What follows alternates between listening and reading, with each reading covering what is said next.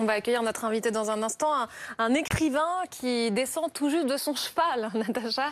Il s'agit de Gaspard Koenig. Gaspard Koenig, on l'a connu au départ comme jeune intellectuel très libéral, nous parlant du numérique, nous parlant des GAFAM, nous parlant de la mondialisation.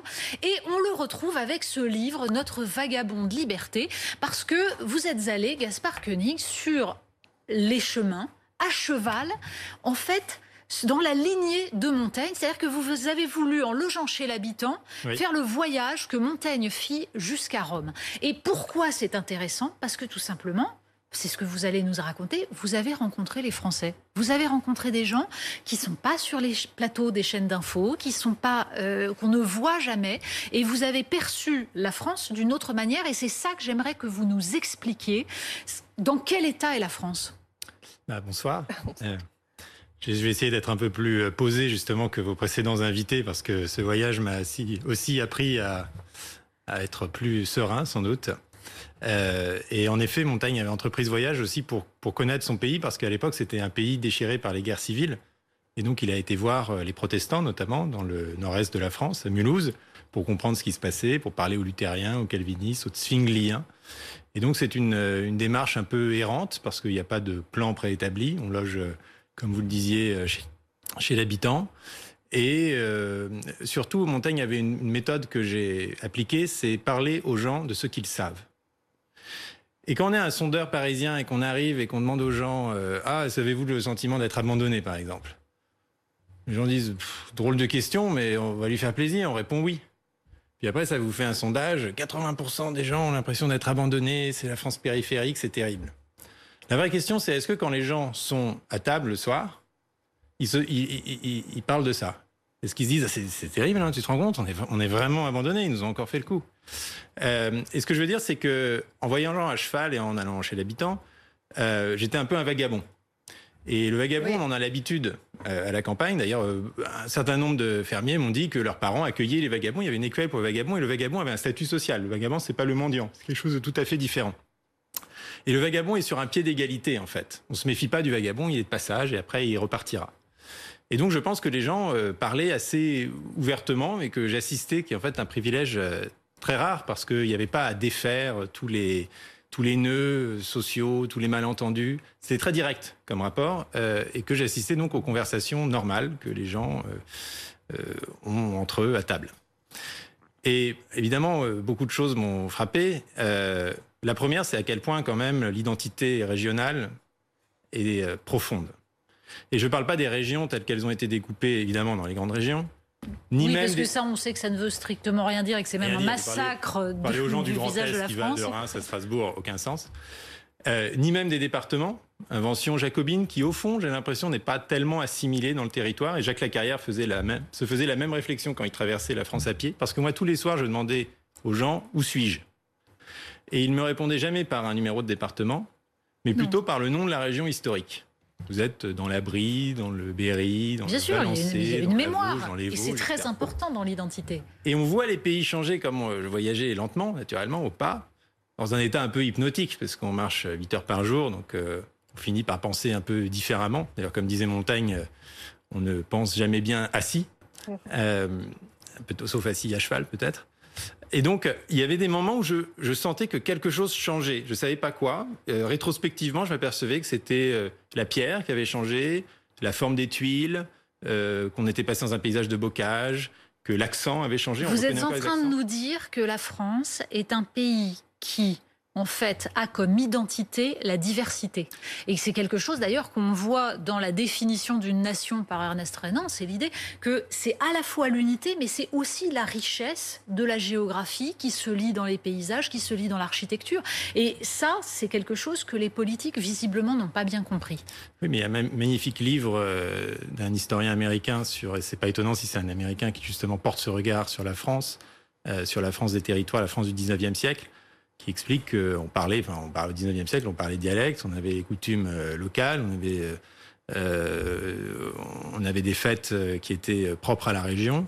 Et donc, on avait une perception très vague de ce qu'était la France. Et encore, dans les tranchées, 50% des bidasses ne parlaient pas français, ne comprenaient pas les ordres de leurs officiers supérieurs. Mais... je pense que la, la, France est une invention quand même assez récente et que c'est intéressant de voir au cœur des territoires à quel point eux gardent une identité, mais une identité dont ils ont l'impression euh, qu'ils se font déposséder y compris par la décentralisation, parce que la décentralisation attribue des compétences aux pays, aux régions. Ce qu'on voit, dans, ce qu'on voit dans votre livre, c'est surtout ce rapport qui est très multiple à la liberté. C'est-à-dire que ce que vous racontez à longueur de temps, c'est quand même que les Français où qu'ils soient, en fait, ont l'impression d'étouffer sous des normes, sous justement tout ce qui peut leur imposer, que ce soit en effet national, local, etc., tout ce qui va leur imposer une façon de vivre.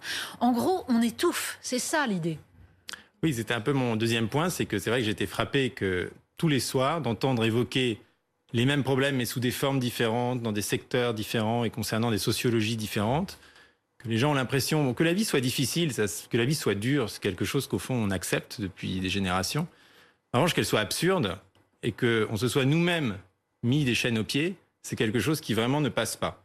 Et les gens ont l'impression d'étouffer, en effet, dans un délire euh, normatif qu'ils ne comprennent plus. Qu'on connaît à Paris, hein, le Conseil d'État fait des rapports tous les cinq ans pour nous expliquer qu'il y a trop de lois, que trop de lois tue la loi, que l'inflation normative va galopant, euh, qu'il faut euh, arrêter tout ça, que la logorée législative est intenable, etc., etc. Mais au fond, on n'en fait jamais un sujet politique prioritaire. Et moi, en rencontrant les gens, j'ai entendu assez peu. J'ai jamais entendu parler d'Emmanuel Macron, par exemple, de, de, la structure du gouvernement. On fiche complètement. Euh, j'ai pas entendu parler des injustices, euh, de l'immigration, de l'insécurité, bref, de tout ce dont on débat en plateau. J'ai énormément entendu parler de telles normes, euh, du code rural, euh, de la police de l'eau, de, de, tout ce qui empêche au quotidien les gens de vivre et de tout ce qui les irrite le soir en allant se coucher. Et c'est pourtant quelque chose qu'on peut, qu'on peut résoudre, c'est quelque chose qu'on peut résoudre à coût zéro. Mais sauf que justement, on peut le, on peut le résoudre, mais ça n'a jamais été fait. Et on voit même depuis quelque temps une tendance de l'État à contrôler de plus en plus et tout. Alors évidemment, le meilleur exemple, c'est le pass sanitaire, qui est quand même le dernier avatar de cette espèce de contrôle permanent du pays. Ça, ça rend dingue les gens quand même. Bah, c'est mon sentiment. Euh, on l'a jamais fait, il faut voir. On l'a fait, je pense, au début du 19e siècle sous. Euh, oui, mais le consulat, quand. Euh, oui, mais c'est intéressant parce que c'était une période révolutionnaire, justement. Et quand on lit les cahiers de doléances euh, d'avant la Révolution française, on s'aperçoit que la question de la complexité juridictionnelle est, est extrêmement euh, présente et que qu'a demandé Napoléon à Portalis et quelques autres de refaire les grands codes pour Sauf que justement, vous le, vous le, citez Portalis et vous dites, et il, il disait les lois positives ne sauraient jamais entièrement remplacer l'usage de la raison naturelle dans les affaires de la vie. Et j'ai envie de vous dire, c'est très joli ah ce que vous nous racontez, mais Bien sûr qu'il y, a une, inflation de normes. Mais justement, la question, c'est est-ce qu'on peut supprimer ces normes et faire confiance à la raison naturelle? Moi, j'y crois, mais encore faut-il la cultiver, la raison naturelle. Regardez l'histoire du pass sanitaire, regardez la façon dont ça se passe. Est-ce que réellement on a cultivé la raison naturelle? Comment on fait pour que les gens utilisent leur raison et qu'ils soient pas obscurantistes et qu'ils soient pas euh, à se laisser euh, berné par n'importe quelle bêtise qu'ils lisent sur des réseaux sociaux Je pense que c'est un cercle vicieux, c'est-à-dire que plus vous infantilisez les gens, plus en effet ils se comportent en enfants, et plus vous leur laissez un espace, une soupape dans laquelle ils peuvent vivre, plus ils se responsabilisent, plus ils deviennent rationnels. La raison, c'est quelque chose qui se construit quand on vous fait confiance. Je pense que c'est le, mot-clé en fait. C'est que les gens sentent que cette hyper-normativité vient de la défiance. On vous fait pas confiance, on sent que vous allez faire des bêtises, et donc on vous dit au millimètre près, où est-ce qu'il faut installer la poignée de porte, combien de douches il faut mettre dans le dortoir des vendangeurs et tout ça, parce que laissez à vous-même, euh, vous allez faire des bêtises. Et faire confiance aux gens, c'est d'ailleurs euh, des économistes s'étaient saisis de ce thème il y a une quinzaine d'années avec beaucoup de succès, c'est leur redonner un espace. Euh, il ne s'agit pas d'abolir la loi, il s'agit de redonner un espace où il y a la place à la conciliation, il y a la place au jugement autonome, à l'adaptation de l'esprit de la loi sur le terrain. Et moi, j'ai été euh, dans d'autres pays mm. du monde euh, qui euh, appliquent ces principes, alors à des degrés divers et dans des secteurs. mais donnez-nous des exemples, qu'on arrive à se représenter cette absence de normes. Ce serait pas d'un coup, en effet, on abolit la loi, mais ce serait quoi? Bah, ce serait des normes. vous savez, Antoine Lioncan avait fait par exemple sur le droit du travail un exercice très intéressant qui consistait à remonter au principe du code du travail. Il, avait euh, écrit avec d'autres euh, quelques dizaines de pages qui étaient les grands principes du droit du travail. Et il disait, mais voilà, ça c'est les grands principes. Et en fait, si vous faites ça pour tous les codes, oui, on se, on se souvient que François Bayrou avait eu un grand succès un jour en arrivant avec le code du travail français qui, était à peu près comme ça, et le code du travail suisse qui était à peu près comme ça. Donc ça c'est vrai.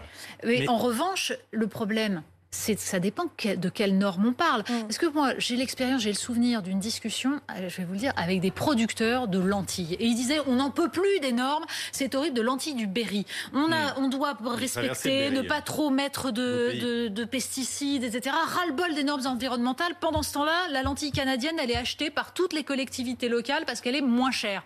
Ben oui, mais le problème, c'était pas les normes environnementales qui sont nécessaires, c'était le fait qu'on mette en concurrence avec des gens qui n'ont pas de normes. Parce que l'absence de normes, ça détruit aussi une part de ce que nous voulons ensemble.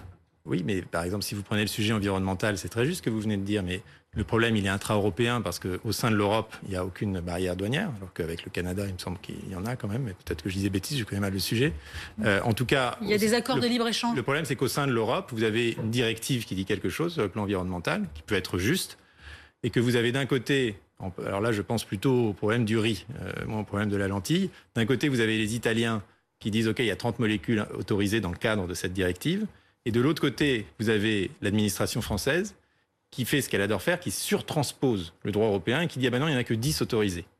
Et donc là, quand vous avez dans deux pays voisins où là, il n'y a absolument aucune barrière tarifaire ni non tarifaire quelconque, euh, des gens qui se battent effectivement à armes inégales, ça pose un problème. Et là, je pense que c'est justement une question de surtransposition du droit européen et donc euh, de surnormativité française.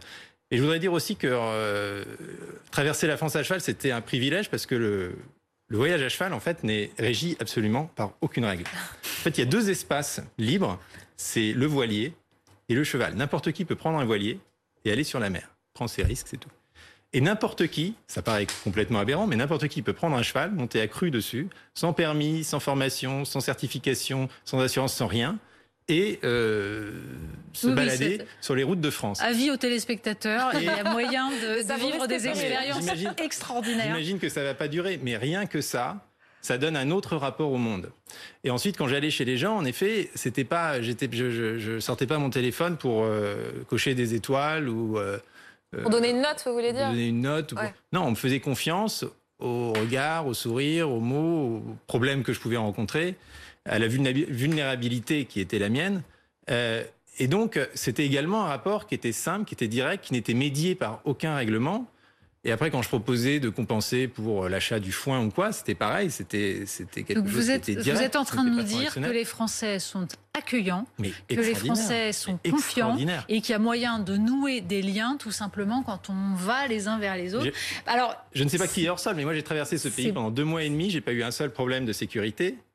Oui, mais ça ne veut pas dire qu'il n'y en a pas. Ça ne veut pas dire qu'il n'y en a pas. Ça ne veut pas dire que les gens fantasment l'insécurité. Bien sûr que non, ça ne veut pas dire qu'il n'y en a pas. Mais c'est qu'a priori, vous n'aviez pas l'air non plus extrêmement dangereux. Oui, enfin, je suis passé par euh, d'abord qui sait, j'avais quand même un couteau à la ceinture, interdit d'ailleurs. Euh, et puis je suis passé par euh, les grandes villes, par les banlieues, par les centres commerciaux. Je ne me suis pas contenté des, chemins noirs. J'étais au contact de la modernité. Oui, mais alors c'est là, où, c'est là où je ne serais pas d'accord avec vous. C'est-à-dire que vous avez une vision quand même très très irénique. Ce n'est pas parce que vous n'avez pas rencontré ça que ça n'existe n'existe pas. ça n'existe pas, Natacha, bien Regardez, vous disiez tout à l'heure Bien sûr que ça existe, mais ça m'a rendu très positif. non, mais ça c'est formidable. Mais vous, vous disiez tout à l'heure que les gens se, fichaient, par exemple, de, de, savoir s'ils étaient abandonnés ou pas. Comment expliquez-vous que 80% des gens aient, euh, soutenu dès le départ le, mouvement des Gilets ah bah jaunes, si ce n'est parce qu'il y avait un sentiment d'abandon, de colère, d'injustice? Mais les Gilets jaunes, enfin. Ça ne veut pas dire qu'ils en parlent le soir? Et, si. Et les Gilets jaunes, euh, c'est une norme de plus.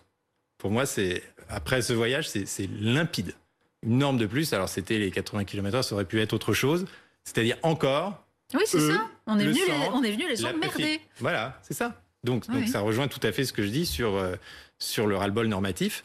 Et euh, autant le voyage sur l'intelligence artificielle que j'avais fait avant m'avait troublé, autant ce voyage m'a donné beaucoup de, d'espoir. Et tout simplement, c'était c'était un, trajet heureux.